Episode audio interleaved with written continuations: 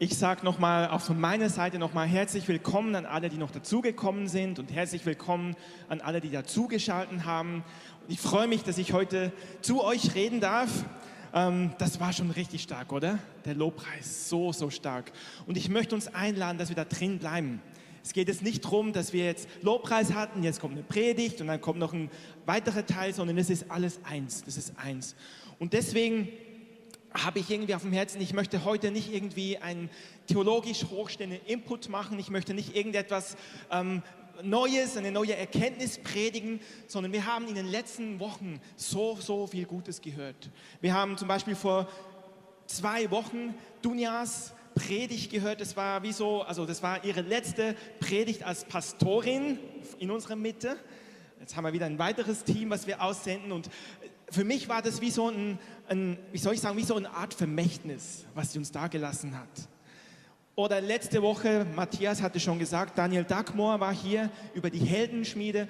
Hört es euch gerne nochmal nach, wenn ihr es nicht gehört habt. Das sind so richtig starke Botschaften für uns. Und mein Herz ist, dass wir nicht einfach nur hören und das wieder vergessen, sondern dass Dinge bei uns landen und umgesetzt werden, dass wir in Dingen wandeln. Und deswegen möchte ich heute einfach Dinge aufgreifen, die Gott zu uns als Haus, als Gemeinde gesprochen hat in den letzten drei, vier, fünf Jahren und möchte einfach so ein paar Dinge beleuchten. Ich möchte, ich sage mal, eine Geschichte erzählen. Ich möchte Geschichten erzählen, weil ich es liebe, Geschichten zu erzählen. Ganz im Sinne von Dunjas Legacy, ganz im Sinne von Dunjas Vermächtnis. Sie hat so eine Dekade zurückgeschaut, hat zehn Jahre zurückgeschaut und hat gesagt, um das, was es geht, was sie festgestellt hat, ist, dass wir mit dem Heiligen Geist ganz eng zusammen sind, geführt vom Heiligen Geist. Und das ist, ich möchte es mit meinen Worten sagen, Gott schreibt mit uns Geschichte. Und zwar Schritt für Schritt. Wir folgen dem Heiligen Geist und er schreibt Geschichte mit uns als Haus, aber auch mit euch als Familie, mit euch als Einzelperson. Und ich möchte heute, wie gesagt, ein bisschen zurückschauen und einfach Geschichten erzählen von dem, was Gott tut. Das ist vor allem eine Botschaft, sage ich mal, für uns als Haus, für uns als die Kreative in Berlin. Aber auch ihr am Livestream, ich glaube, auch für euch ist eine Inspiration drin. Auch für euch ist etwas drin. Erwartet, hört mit offenem Herzen. Es ist, was Gott einmal getan hat, wird er wieder tun. Amen. Seid ihr bereit? Seid ihr bereit? Amen. Okay. Also, ich möchte ein bisschen zurückschauen. Und zwar möchte ich die letzten vier Jahre so mit euch anschauen. Wir hatten 2019 einen Visionsabend unserer Gemeindemitglieder. Es lohnt sich, Mitglied zu sein. Wir sammeln uns zweimal im Jahr, wo wir über Herzensthemen reden, wo wir über Dinge reden, die uns als Gemeinde, als Gemeindeleitung, als Älteste, die uns bewegen, wo wir spüren, dass der Heilige Geist zu uns spricht. Und wir reden darüber, geben das weiter an die Mitglieder, an die festen Mitglieder der Gemeinde. Und wir hatten 2019 einen Visionsabend, wo wir Diakone eingesetzt haben. Vielleicht erinnert ihr euch, da ist die Folie nochmal, wir hatten das damals eingeblendet und haben gesagt, wir wollen Diakone einsetzen, die Nächstenliebe, die dieses Barmherzige, die einfach für andere einen Unterschied machen. Erinnert ihr euch? Und insbesondere die Jutta haben wir dafür eingesetzt und eingesegnet. Und das Wort, was wir empfunden hatten als Gemeindeleitung, ist dieses Wort aus Apostelgeschichte wo wir gelesen haben in Apostelgeschichte 6, Vers 7, das war die Szene, wo die Gemeinde wuchs. Ihr wisst, Pfingsten, der Heilige Geist kam, an einem Tag 3000 sich bekehrt und dann kam noch mehr und noch mehr und noch mehr und die Gemeinde wuchs. Und dann ist natürlich, wenn eine große Gemeinde da ist, gibt es auch Angebote, wie wir sie auch haben. Angebote für die Familien, Angebote für die Kinder, Angebote für die ältere Jugend, Angebote für alle. Da gab es ein Miteinander, ein Miteinanderleben. Wir wissen, dass sie Leben geteilt haben. Wir wissen, dass sie auch Finanzen freigesetzt haben, um sich zu unterstützen. Und es gab Witwen, damals gab es noch kein Rentensystem wie heute, es gab Witwen, die unterstützt wurden. Und dann gab es einen Murren, weil die sind immer größer geworden und dann gab es einige Witwen, die übersehen wurden die Witwen von der griechischen Stämmigen, also die Hellenisten. Und dann gab es einen Murren und die Apostel haben gesagt, Moment mal, was machen wir? Haben sich zusammengesetzt, haben gebetet und haben gesagt, wir wollen Diakone einsetzen. Männer voll Heiligen Geistes oder auch Frauen, sage ich heute, voll des Heiligen Geistes, die sich darum kümmern, die Suppe auszuteilen. Das war ganz praktisch. Und diese Männer, die sie damals eingesetzt hatten, unter anderem ein Stephanus, der der erste Märtyrer wurde, oder ein Philippus, der diesen Eunuchen getauft hat, diesen größten, also den größten Posten von, von der Königin aus Äthiopien, der getauft wurde durch Philippus. Das waren Diakone, die eigentlich mal Suppe ausgegeben hatten, aber die waren voll Heiligen Geistes und haben ihr eigenes Werk entwickelt oder es ist gewachsen. Und genau das haben wir empfunden, dass der Heilige Geist zu uns spricht, dass wir das auch tun. Und in Apostelgeschichte 6, Vers 7 heißt es, dass sie diese Diakone eingesetzt hatten, die Gemeinde wuchs, das Wort Gottes nahm zu, also sie haben mit Vollmacht gepredigt. Wer möchte das erleben? Dass sie mit Vollmacht predigen. Die Zahl der Jungen mehrte sich und eine große Zahl der Priester, also der damaligen geistlichen Elite, wurde gläubig. Glorreich, oder? Wir haben gesagt, das wollen wir auch. Deswegen 2019 haben wir Diakone eingesetzt, insbesondere Jutta und ein paar weitere. Und dann hatten wir als Gemeindeleitung, wir treffen uns ja wöchentlich und sitzen zusammen und brüten zusammen, beten an, das ist ein ganz großer Teil, und hören, was der Heilige Geist sagt. Und dann war so ein Heiliggeist-Moment. Und zwar im Herbst, im letzten Herbst 2022, wo wir gespürt haben, der Heilige Geist spricht. Und zwar durch Carsten kam ein Impuls rein. Es kam ein Impuls rein, wo Gott zu uns gesagt hat, mein Haus soll voll werden. Er hat zu uns gesagt, dieses Haus, und wir haben das verstanden, sein geistliches Haus, aber auch ganz praktisch hier, diese Halle, das Motorwerk, wo wir uns versammeln, soll voll werden. Es soll voll werden und ähm, weil alles ist bereit. Und das ist dieses Wort, dieses Gleichnis, was Jesus erzählt hat von diesem Gastmahl, wo er gesagt hat, es soll voll werden. Darum geht an die Hecken und Zäune und nötigt sie hineinzukommen. Also wir haben Diakone eingesetzt, weil wir empfunden haben, dass das Haus zunehmen wird, dass es wachsen wird. Dann haben wir letztes Jahr, wie gesagt, empfunden, mein Haus soll voll werden. Und dann geht es weiter. Dann haben wir uns als Gemeindebeleitung entschlossen und entschieden, okay, wir nehmen Gottes Wort ernst. Amen. Es macht Sinn, Gottes Wort ernst zu nehmen, sein Reden. Und haben gesagt, okay, wir stellen 700 Stühle auf. Deswegen gehen die Stühle bis nach hinten. Und ich sehe jetzt nicht ganz nach hinten, aber es sieht so aus, als dass noch nicht ganz alle Stühle belegt sind. Sind noch nicht ganz alle Stühle belegt. Und trotzdem, oder genau deshalb haben wir gesagt, sein Haus soll voll werden. Das Haus kann nur voll werden, wenn auch Raum da ist, was voll werden kann. Versteht ihr, wenn wir nur so viele Stühle stellen, wie wir sind, dann kann es gar nicht voll werden. Darum haben wir Stühle gestellt. Und wisst ihr, es entspricht dem, wie Gott uns bisher geführt hat. Ich darf auch schon ähnlich wie Dunja eine Dekade zurückblicken, schon ein bisschen länger, wo ich in der Gemeinde bin, in der Gemeindeleitung mit. Und wir haben erlebt, damals haben wir uns im Kino getroffen, im Kolosseum. Wer war damals noch dabei im Schönhauser Allee Kolosseum? Einige waren dabei. Im Kino hatten wir Gottesdienst und meine Frau und ich, wir kamen zur Gemeinde dazu. Da waren wir im Kinosaal 5. Das hatte so 150 Plätze. Da haben wir uns versammelt, damals waren 25 Leute. Vor, naja, so 14 Jahren vielleicht, 13, 14 Jahren, 25 Leute kamen zur Gemeinde. Und dann ist die Gemeinde gewachsen und als wir etwa die Hälfte von diesen 150 Sitzen gefüllt hatten, gab es einen Umzug. Und dann sind wir von Kino 5 nach oben ins Kino 7 gegangen mit, glaube ich, 350 Plätzen und hatten dort Gottesdienst. Wisst ihr noch? Das war stark. Kino 7, wir haben viele Heiliggeistmomente erlebt und da ist die Gemeinde weitergewachsen. Und vielleicht auch wieder so bis auf die Hälfte ist sie angewachsen. Dann hat Gott gesprochen, es gab einen prophetischen Traum, jeder Sitz soll doppelt belegt werden. Jeder Sitz, das wären dann 700.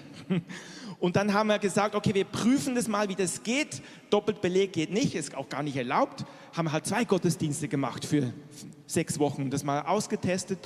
Und dadurch wurden wir dann ins Kino 1 versetzt. Das Kino hat gesagt, oh, ihr werdet immer größer, geht doch bitte ins Kino 1. Und Kino 1, wer kennt den Saal noch? Das ist so stark. Das war so ein, das war eigentlich ein Traum, dort zu sein. Und wir kamen ins Kino 1 mit fast 500 Plätzen und sind weitergewachsen, weitergewachsen, weitergewachsen, bis wir auch wieder, sage ich mal, drei Viertel voll waren. Und dann kam noch ein kleines C dazwischen, ein kleines Virus. Aber es ist nicht so sehr das Virus. Ich glaube, Gott weiß, was er tut.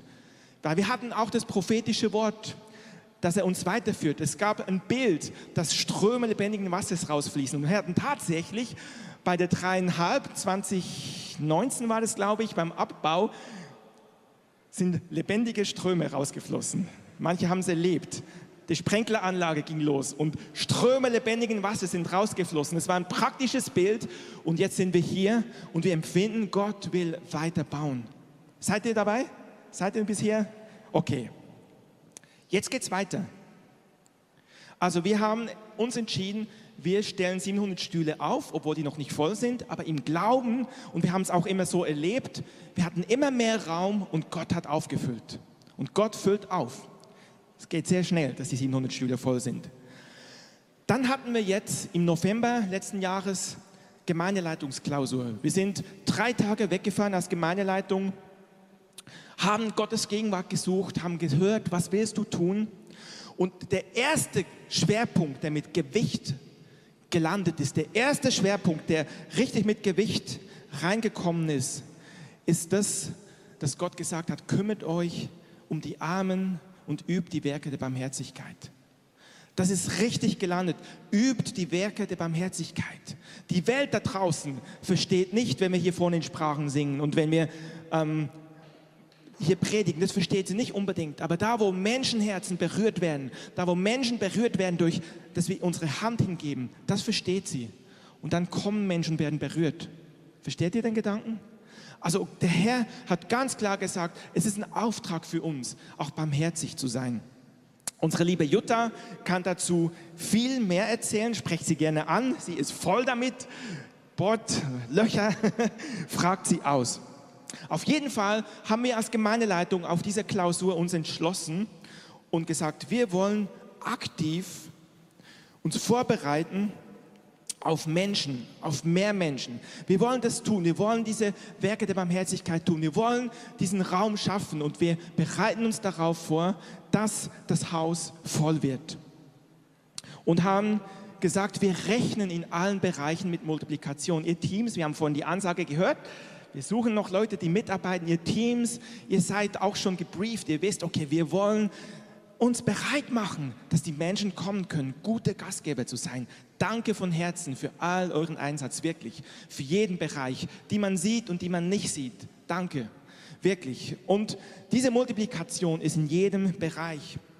Darum und jetzt können wir nochmal die Folie zeigen, das Haus soll voll werden. Darum haben wir auch eine Sammlung gemacht. Wir haben uns entschieden, wir wollen zwei Screens aufstellen hinten, damit man, wenn die Stühle voll sind, auch hinten was mitbekommt.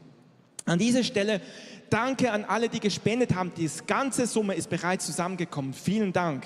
Wirklich, alles ist schon da und die Schirme, die Bildschirme, die werden bald am Start sein.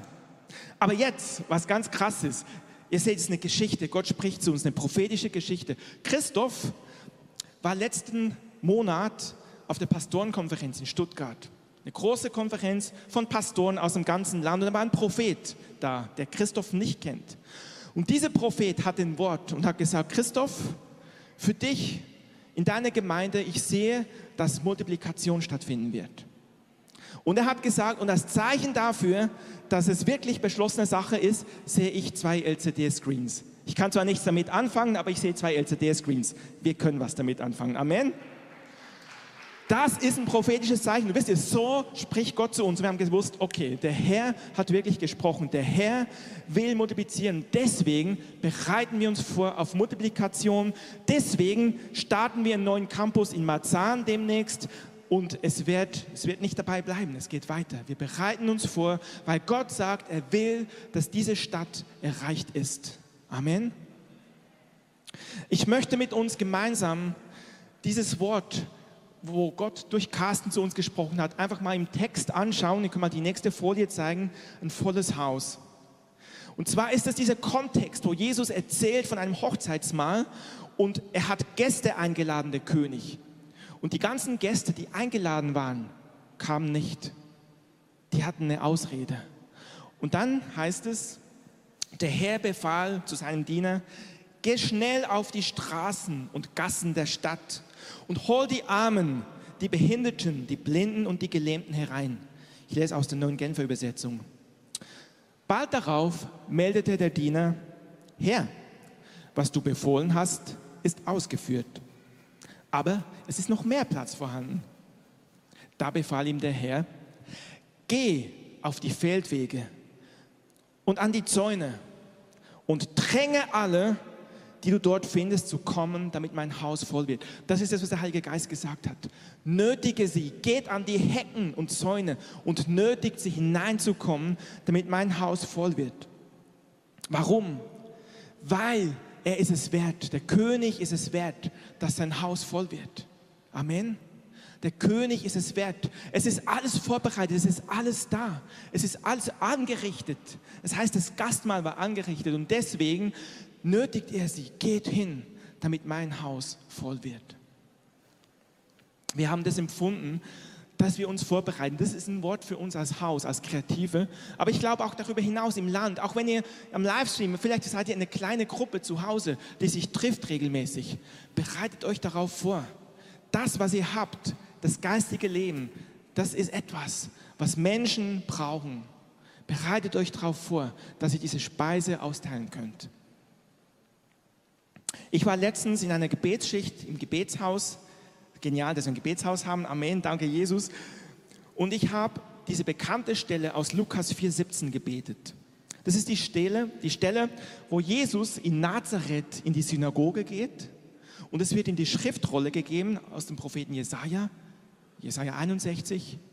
Und er liest es vor und sagt, diese Worte sind heute erfüllt. Und diese Stelle wird im Lukas 4, Vers 18 zitiert und ich möchte gemeinsam diese Stelle lesen. Die frohe Botschaft, können wir die Folie einblenden und ich möchte gemeinsam mit euch das lesen. Können wir das gemeinsam lesen? Ja? Okay. Also, wir lesen aus der Schlachter 2000 Übersetzung. Wir lesen, der Geist des Herrn ist auf mir. Und wenn wir das lesen, nehmt es auch gleich für euch. Also nochmal, der Geist des Herrn ist auf mir, weil er mich gesalbt hat, den Armen frohe Botschaft zu verkündigen. Er hat mich gesandt, zu heilen, die zerbrochenen Herzen sind, Gefangenen Befreiung zu verkünden und den Blinden, dass sie wieder sehend werden, Zerschlagene in Freiheit zu setzen. Amen. Der Herr Jesus Christus, Jesus, der Sohn Gottes, Jesus aus Nazareth, hat in Nazareth gesagt, der Geist des Herrn ist auf mir, auf Jesus. Der Geist, der Heilige Geist ist auf mir. Wozu? Um das Evangelium, um die frohe Botschaft zu verkündigen. Wem? Wem? Den Armen. Der Heilige Geist ist auf Jesus, um das Evangelium den Armen zu verkündigen, nicht den Reichen. Hier steht nicht den Reichen. Es steht auch nicht, wir haben gehört, das viertreichste Land, es steht auch nicht den Deutschen oder den Amerikanern oder den Schweizern. Nein, es steht den Armen. Es geht nicht um Nationalität. Es steht nicht den Frauen oder den Männern. Es steht nicht den Afrikanern oder den Asiaten. Es steht einfach den Armen. Unabhängig von Nationalität, unabhängig von Rasse, unabhängig von Geschlecht. Das Evangelium den Armen. Und wisst ihr was? mich hat es getroffen. Kennt ihr das, dass man eine Bibelstelle schon oftmals gelesen hat? Dass man sie schon oft gelesen hat und ja, und auf einmal macht es Klick und du verstehst etwas. Kennt ihr das? Es hat mich getroffen. Ich habe auf einmal das ausgebetet und verstanden, Moment mal, Jesus, der Gottes Sohn, der alle Herrlichkeit verlassen hat, war gesagt, um das Evangelium zu verkündigen, den Armen. Und ich habe dann gedacht, stimmt das wirklich? Ich habe mal nachgeschaut. Und wirklich, ich verrate euch jetzt schon mal was. Es meint wirklich arm. Es meint wirklich arm. Ja, arm im Geist, einfältig, sanftmütig, aber es meint vor allem bettelarm. Wir haben gerade von Malawi gehört. Menschen, die ihr Hab und Gut verloren haben, ihr ganzes Haus. Danke für alle Unterstützung. Ich möchte mal das griechische Wort mit euch anschauen. Das griechische Wort heißt Ptochos bedeutet sich ängstlich ducken oder bücken aufgrund des Gefühls der eigenen Niedrigkeit gegenüber jemand höhergestellten. Hier steht, das bedeutet eigentlich, dieses Wort bedeutet eigentlich bettelarm. auf Almosen angewiesen, sehr arm. Es heißt sogar in der, ähm, im, wo man die Worte nachschlagen kann, heißt es sogar, diese dieser Ausdruck beinhaltet äußere Not und beschreibt jemanden, der seinen Lebensunterhalt ausschließlich durch Betteln erwirbt und auf Almosen anderer angewiesen ist.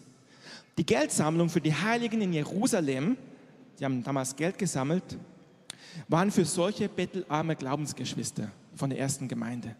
Also dieses Wort, das Evangelium, die frohe Botschaft den Armen zu verkündigen, heißt bettelarm. Menschen, die ihren Lebensunterhalt aufgrund von Betteln bestreiten.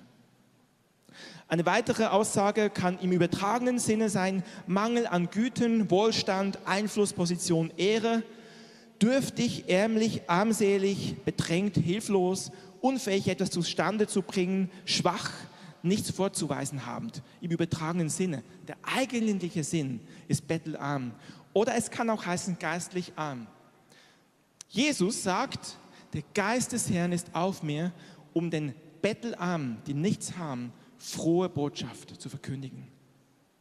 Und ich fand dann interessant, diese Stelle, Lukas 4, Vers 18, bezieht sich ja auf Jesaja 61, im Vers 1. Und ich habe gedacht, was steht denn da? Das Neue Testament ist ja griechisch geschrieben, das Alte Testament ist hebräisch. Und ich habe nachgeschaut in Jesaja 61, und das können wir auch noch zusammen anschauen. Im Hebräischen heißt diese Stelle Anavim. Und Anavim heißt einfach arm, gequält, sanftmütig, demütig. Und das ist das, was man zum Beispiel auch in der Luther-Übersetzung liest. Der Geist des Herrn ist auf mir, um den Elenden frohe Botschaft zu verkündigen. Manche Übersetzungen sagen den Sanftmütigen. Das stimmt alles auch. Das stimmt alles auch. Aber ich glaube, der Heilige Geist legt heute einen Schwerpunkt wirklich auf dieses Bettelarm. Bettelarm. Der Heilige Geist ist auf ihm. Und ich möchte einen kurzen Exkurs mit euch machen. Seid ihr noch dabei? Ich möchte eine Geschichte nochmal erzählen. Dieses Lukas 4,18, diese Stelle, die Jesus vorgelesen hat, hat eine Bewandtnis für unsere heutige Kirche, für die Kirche in der Zeit, in der wir leben. Ich möchte von einem weiteren Propheten erzählen. Und zwar Paul Kane, vielleicht habt ihr den Namen schon mal gehört. Das war ein Prophet, der in den 80er Jahren, vor allem im Umfeld von Kansas City, Mike Bickle, wir kennen ihn von der dreieinhalb, dort gedient hat, bei diesem internationalen Gebetshaus. Und Paul Kane war ein Prophet, der wirklich krasse Offenbarungen von Gott bekommen hat. Seine Mutter hatte fünf Fehlgeburten. Sie hatte fünf Fehlgeburten und dann war sie mit dem sechsten Kind schwanger, mit dem Paul. Als sie im achten Monat schwanger war, wurden vier tödliche Krankheiten bei ihr diagnostiziert, verschiedene Krebsarten und sie war im Endstadium. Also achter Monat schwanger, endlich ein Kind im achten Monat, tödliche Diagnose und zwar vier tödliche Krankheiten. Und sie hat einen Deal mit Gott gemacht und gesagt, Herr, du hast mir jetzt ein Kind geschenkt. Ähnlich wie eine Hannah im Alten Testament, die gebetet hat. Hat gesagt, du hast mir ein Kind geschenkt. Herr, ich will, dass dieses Kind lebt und dir dient und ein Prophet ist für dich. Und Gott hat zu ihr gesprochen und gesagt, du wirst leben und dein Kind wird ein Prophet sein, der mächtig dienen wird. Und sie wurde übernatürlich geheilt und ist 105 Jahre alt geworden. Also 45 Jahre, vier tödliche Krankheiten im Endstadium, wurde geheilt, wurde 105 Jahre. Paul wurde geboren und war ein Prophet, der eine krasse Dimension hatte. Und dann war es etwas, also seine Mutter war eben auch prophetisch. Und es war klar, sie wird eine Message haben, wenn sie von der Erde geht. Es war klar, Gott hat gesagt, wenn sie sterben wird, wird sie kurz davor eine Botschaft mitteilen, die sehr, sehr wichtig ist. Und alle haben gewusst, okay, da kommt was. Was ist es? Was ist die Botschaft? Was ist es? Und Paul, ihr Sohn, war natürlich, okay, was ist die Botschaft? Und dann mit 105 Jahren fiel sie ins Koma. Und so, Herr, was ist mit der Botschaft? Sie war im Koma. Und Paul war immer mal da. Und auf einmal wacht sie auf aus dem Koma. Sie wacht auf und sagt, Paul, ich habe von Gott gehört. Lukas 4, Vers 18. Das ist diese Stelle, die in deinem Leben und in dem Leben derer, die mit dir gehen und im Leben der Endzeitgemeinde eine große Rolle spielen wird. Also diese Dimension von Lukas 4, Vers 18. Wir haben es vorhin gelesen. Kranke werden geheilt, zerbrochene Herzen werden geheilt, Gebundene werden freigelassen, Lahme können gehen, Blinde können sehen. Ist es glorreich? Und er hat gesagt, diese Dimension wird global in der Endzeitgemeinde da sein. Wer möchte das erleben? Wisst ihr, Jesus hat gesagt, das ist sein Task. Jesus hat gesagt, ich bin gesandt, um das zu vollbringen. Und Jesus hat gesagt, und ihr, meine Kinder, ihr werdet die gleichen Werke tun und größere. Also wenn dieses der Lebensauftrag war von Jesus und Jesus sagt, das, was ich getan habe, tut ihr auch, dann heißt das, dass auch wir die Werke tun, die Jesus getan hat. Amen. Und das Wort sagt, Lukas 4,18 wird für uns eine Relevanz sein. Aber es ist noch nicht alles. Sie hat das gesagt, ist wach geworden, nach zwei Monaten Komma, ist wach geworden, hat das gesagt, hat die Augen zugemacht und ist verschieden, ist gestorben. Wisst ihr, wie viel Uhr es war? 4 Uhr 18. Als sie ihre Augen zugemacht hat, nachdem sie Lukas 4,18 gesagt hatte, war es 4 Uhr 18. Und wisst ihr, was für ein Tag es war? Der 18. April, 18.04. Im Englischen schreibt man immer erst den Monat, 4,18. Also die Mutter von Paul Kane hat um 4.18 Uhr an 4.18 an dem Tag gesagt, Lukas 4.18. Versteht ihr? Das ist die Dimension und das gilt für uns. Gut, damit noch nicht genug. Jetzt geht es weiter. Noch ein anderer Prophet. Wir sind heute prophetisch. Ich erzähle Geschichten. Ich liebe Geschichten. Ein neuzeitlicher Prophet, jemand, der jetzt lebt, der heißt Chris Reed. Chris Reed war, ähm, ist auch ein Prophet, der in einer ähnlichen Salbung dient. Der hatte im November 2020, also gerade vor zwei Jahren, vor zweieinhalb, eine Prophetie empfangen. Eine Prophetie in Form von einem Reim. Und jetzt könnt ihr mal ähm, die Folie einblenden mit dem, genau die, eine Prophetie in Form von einem Reim. Und er hat gehört, pass mal auf, er hat gehört, when the prince will pass, it will be 418 at last. When the prince will pass, it will be 418 at last. Also er hat gehört, wenn der Prinz sterben wird, wenn der Prinz ähm, sagt man, ja, ähm, wenn der Prinz stirbt, dann wird es 4,18 sein. Dann ist diese Dimension von 4,18. Er hat es gehört im November 2020, konnte damit nicht so viel anfangen. Und dann hat Chris Reed, der ist jetzt bei Morningstar der Leiter, und er hat zum ersten Mal IHOP besucht. Er hat zum ersten Mal das Gebetshaus Kansas City besucht und zwar am 9. November 2021. Wisst ihr, was am 9. November 2021 war? Das war das Todesdatum von Prinz Philip. Prinz Philip, das war der Gemahl von Queen Elizabeth. Das ist der Vater vom heutigen King Charles. Der Prinz Philip ist verstorben und ich habe übrigens gelesen, dass als er verstorben ist, dass er einfach seine Augen zugemacht hatte und dass so eine Gegenwart Gottes da war, wo er gestorben ist. Als Prinz Philipp starb, was der, vier, was der, Entschuldigung, was ähm, der 9. April 2021, das war genau der Tag, wo Chris Reed zum ersten Mal zu IHOP geht. Und er hört auf seinem Auto, im, auf dem Weg dahin im Radio, Prinz Philipp ist heute verstorben. Er kommt zum IHOP und sagt, hey, ich muss euch was sagen. Ich weiß nicht, ob das damit zu tun hat, aber ich habe so ein komisches Wort, ich kann damit nichts anfangen. Hat dann gesagt, when the prince will pass, ba, ba, ba, ba, it will be for 18 at last. Aber ich weiß nicht, was 418 ist. Könnt ihr euch damit, sagt euch das was? Und die sind fast alle umgekippt und vom Stuhl gefallen, weil die seit Jahren beten für diese Threefold Prophecy, für diese dreifache Prophetie 4.18, Lukas 4.18. IHOP betet seit Jahren dafür, dass diese Dimension von der Geist des Herrn ist auf mir für jeden einzelnen von uns gilt. Sie beten seit Jahren dafür und Chris Reed hört, wenn der Prinz stirbt, dann ist es soweit. Am 9. April 2021 ist er verschieden es ist jetzt die Zeit. Amen. Es ist jetzt die Zeit. Jetzt ist die Zeit, wo diese Dimension von Lukas 4,18, von Jesaja 61 sich freisetzt. Greift zu. greift zu. Und wisst ihr, es ist die Zeit, wo der Geist Gottes so auf uns ausgegossen wird, um die Werke Jesu zu tun, dass die Blinden wieder sehen, dass die Lahmen wieder gehen, dass die Tauben wieder hören. Wir dürfen es erwarten und wir erleben einzelne Sachen und es wird mehr. We press in, wir gehen da rein, wir rechnen nicht mit weniger, weil der Herr hat gesagt, es ist die Zeit. Und wisst ihr, es ist immer so eine Zeit zwischen dem Jetzt von Gott bis zu dem Moment, wo es sichtbar wird. Das Jetzt von Gott ist schon da. Es ist die Zeit, wir können zugreifen. Und die Zeit, dass jeder von uns das erlebt, ist kurz davor. Sie ist eigentlich jetzt schon da. Sie ist schon da. Durch Glauben, sagt Hebräer 11, verstehen wir, dass das Unsichtbare zuerst ist. Wir verstehen, dass das Sichtbare aus dem Unsichtbaren kommt. Durch Glauben. Lass uns das glauben.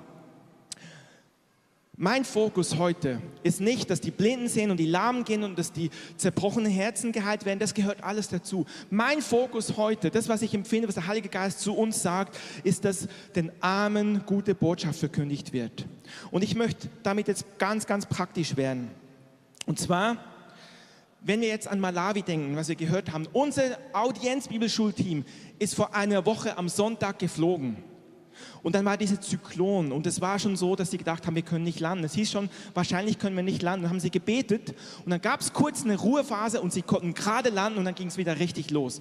Das ist schon ein Wunder. By the way, am Montag hatten sie im BER gestreikt, also dass sie am Sonntag geflogen sind, hat auch dazu gehört. Das ist das kleinere Wunder und das größere. Sie sind da, sie sind reingekommen, haben die ersten Tage ohne Licht und ohne Strom da gewesen, haben eine Konferenz gehabt und jetzt gehen sie in die Dörfer und machen erste Hilfe und helfen den Menschen und bringen ganz praktisch Hilfe zu den Ärmsten der Armen. Amen. Ist das groß? Und ich möchte an dieser Stelle nochmal sagen, auch wenn du jetzt vielleicht heute nicht genug mit hattest, weil die Spende so überraschend kam, wenn du da noch reinsehen möchtest, der Verwendungszweck, ich sage es nochmal, Projekt 205, Bindestrich Daniel Dagmor. Also wenn ihr geben wollt, gebt sehr gerne rein, das kommt direkt den Menschen dort zugute. Genau, also das ist eine Sache. Wisst ihr, dieser Zyklon hat Lehmhäuser weggespült. Ganze, wo Familien gewohnt haben, die leben, also die können da nicht mehr leben, das ist kaputt. Aber der Herr ist da und begegnet den Menschen und dadurch erkennen sie seine Güte und Liebe. Aber wisst ihr, meine Frau hat vor Jahren, war sie mit bei Straßeneinsätzen im viertreichsten Land der Welt und sie hat einen Professor kennengelernt auf der Straße. Das war ein hochgebildeter Mann, der mehrere Sprachen gesprochen hat, unter anderem Latein und weiß ich was alles. Dieser Mann hatte eine Rente von 8000 D-Mark. Das waren noch D-Mark-Zeiten. 8000 D-Mark. Dieser Mann lebte auf der Straße weil seine Frau verstorben ist und er hat es nicht, es war ein Schicksalsschlag, das hat er nicht verkraftet, hat sein Leben nicht mehr hingekommen, kriegt zwar jeden Monat 8000 Mark damals, wahrscheinlich ist er heute, lebt er heute nicht mehr, aber hat auf der Straße gelebt. Es gibt Schicksalsschläge, wo Menschen, die eigentlich nach menschlicher Definition reich sind, doch arm sind. Und die gibt es hier in unserer Stadt. Wisst ihr, es gibt Investmentbanker, die vielleicht über Nacht was verlieren. Wir haben es gerade gesehen in Amerika, Börsen, äh, Bankencrash. Und jetzt schüttelt es in der Schweiz. Und wer weiß, was passiert. Es gibt Menschen, die heute vielleicht reicher sind und morgen arm sind. Das geht so schnell. Es ist nicht nur eine äußere Armut, aber auch aber es gibt auch in unserer Stadt Menschen, wie wir gehört haben, die bettelarm sind. Wir haben es gelesen. Die Definition ist Menschen, die ihren Lebensunterhalt durch Betteln bestreiten. Es gibt es in unserer Stadt. Es gibt in unserer Stadt Menschen, wahrscheinlich die wenigsten aus Deutschland, aber es gibt in unserer Stadt Berlin Menschen, die vom Betteln leben. Es gibt in unserer Stadt Menschen.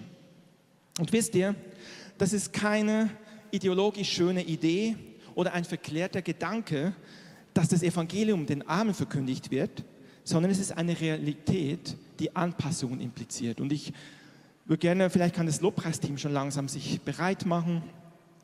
Diese Realität braucht Anpassung und wir haben als Gemeindeleitung erste Schritte getan. Wir haben gesagt 700 Stühle. Wir haben gesagt Bildschirme, damit man das sehen kann. Wir haben ein diakonisches Team unter Leitung von Jutta, aber es versucht, Menschen zu dienen, die Hand auszustrecken. Und wisst ihr, was heißt es noch? Es betrifft mich und es betrifft auch dich. Und ich habe mir so überlegt, was, was kann das alles für uns bedeuten? Was ist, wenn auf einmal diese Armen in unsere Mitte kommen, die vom Betteln leben? Was ist, wenn die auf einmal da hinten sind? Was ist, wenn die, ich sag's mal so, nicht den gleichen Zugang zur Hygiene haben wie du und ich? Die vielleicht nicht ein Eau de Toilette haben, sondern eher nach Toilette riechen. Was ist, wenn diese Menschen da sind? Wisst ihr, beim Gleichnis vom Gastmahl, was Carsten empfangen hatte, heißt es, es kamen Gute und Böse. Es kann sein, dass Menschen kommen, die nicht so christlich sozialisiert sind wie du und ich, die vielleicht ganz andere Ausdrucksformen haben oder Verhaltensweisen. Was ist, wenn wir während der Ministry-Zeit nach vorne kommen und die Wertsachen am Platz nicht mehr sicher sind, weil sie anders sozialisiert sind? Ich, ich will niemandem vorwerfen, dass sie klauen, aber Gelegenheit macht Diebe. Was ist, wisst ihr, zu Jesus kamen Besessene und von Jesus wurde gesagt, dass er der Freund von den Trinken und Sünden und Zöllen war. Was ist, wenn plötzlich Besessene hier sind beim Lobpreis oder solche, die betrunken sind, hier vorne sind? Ich möchte eine Stelle noch lesen mit uns gemeinsam. Und zwar Jakobus. Das war der älteste in Jerusalem, der Bruder, der leibliche Bruder von Jesus, also Halbbruder.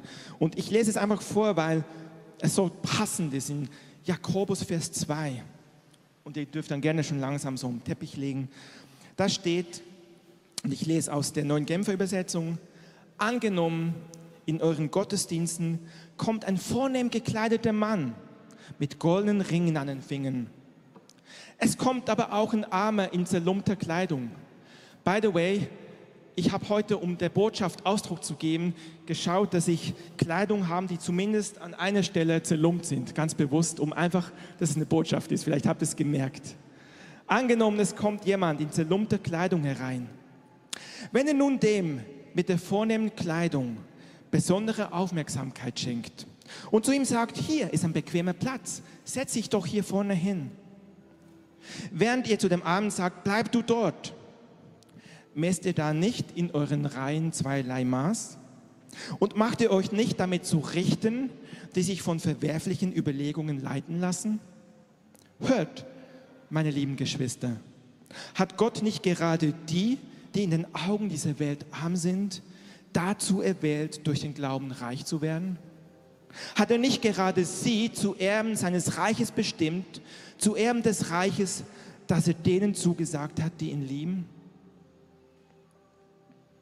Wisst ihr, das ist das Wesen von der Kirche Jesu. Dass es kein Ansehen der Person gibt. Das ist das Wesen. Es zählt nicht dein sozialer Status. Es zählt nicht Bildung oder Geschlecht oder Nationalität, sondern nur, dass wir Kinder Gottes sind. Und ihr dürft gerne schon reagieren, wenn ihr wollt und nach vorne kommen. Es zählt, dass wir Brüder und Schwestern sind. Es ist ein Leib. Es ist eine Familie. Und das ist die Schönheit der Gemeinde, der Endzeitbraut, dass wir eins sind, unabhängig von Rasse und Status und Geschlecht. Das ist die Schönheit und das wird die Welt über, überzeugen, dass wir diese Liebe haben. Und ich möchte uns einfach jetzt aufrufen, ich möchte direkten Übergang machen und möchte, dass wir auf diese Botschaft reagieren. Wisst ihr, wir als Haus und Einzelne sind gerufen, Gott hat ganz klar gesprochen. Es ist nicht etwas, was ich mir ausgedacht habe. Das sind prophetische Geschichte von die Kreative. Prophetische Geschichte weltweit. Lukas 4,18, Luke 4,18, 4,18. Das, was Gott tun will, das ist Realität. Und wir sind als Haus und Einzelne gerufen, eine innere Kapazität für die Armen und Ausgestoßenen zu haben. Wisst ihr, nicht jeder steht am selben Punkt. Manche von euch oder von uns gehen hin und laden Obdachlose ein und bringen sie her, bezahlen ihnen hinten an der Kaffeebar ein Frühstück und laden sie mit ein und bewerten sie. Andere sind da und begrüßen sie freundlich. Und wieder andere lassen sich einfach innerlich darauf ein, sie nicht zu verachten und die Nase zu rümpfen, sondern sie zumindest zu beachten. Nicht jeder ist gleich am selben Ort und berufen für das Gleiche. Aber lass uns zumindest solche sein, die nicht die Nase rümpfen, sondern die Menschen als Menschen wahrnehmen, dass wir ein Haus sind, wo Gott kommen kann. Wisst ihr, wir sind in einer Lukas 4,18 Zeit. Gott wird die Menschen bringen. Die Frage ist, bist du bereit?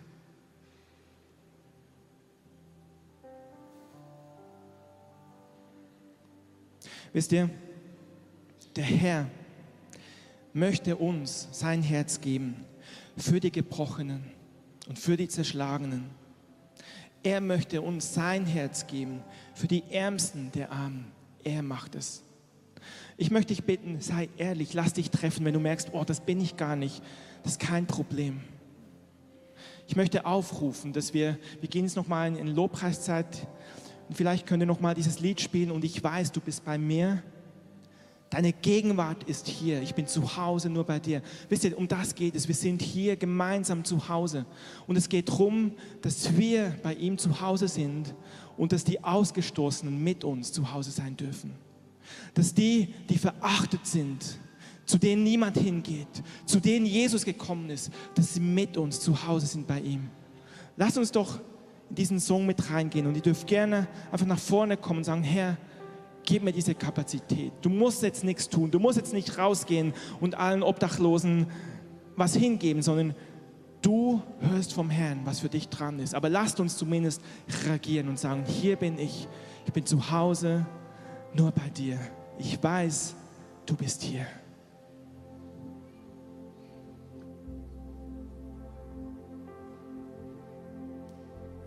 Ich weiß, Du bist bei mir, ist deine Hand auf mich gelegt, deine Liebe, sie ist hier. Und ich weiß, du bist bei mir, deine Gegenwart ist hier. Ich bin zu Hause nur bei dir. Und ich weiß, Du bist bei mir, ist deine Hand auf mich gelegt, deine Liebe, sie ist hier. Und ich weiß, du bist bei mir, deine Gegenwart ist hier. Ich bin zu Hause nur bei dir.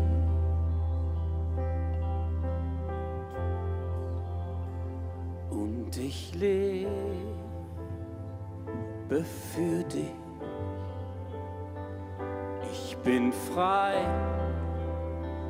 nur durch dich. Und ich lebe für dich. Ich bin frei, nur durch dich.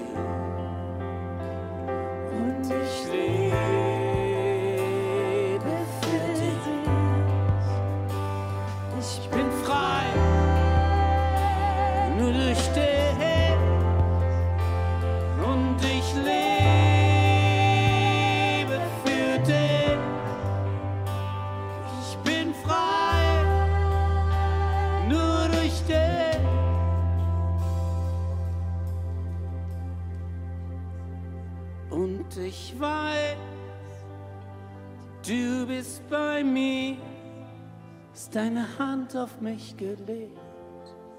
Deine Liebe, sie ist hier. Und ich weiß, du bist bei mir. Deine Gegenwart ist hier.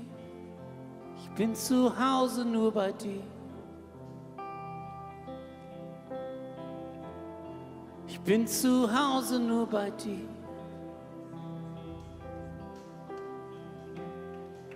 Bin zu Hause nur bei dir.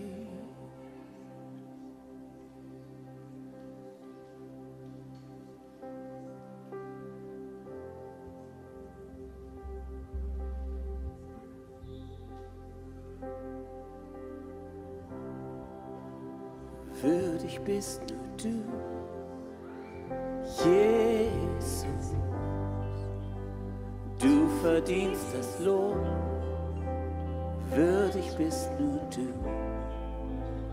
würdig bist nur du, Jesus. Du verdienst das Lob, würdig bist nur du, würdig bist nur du,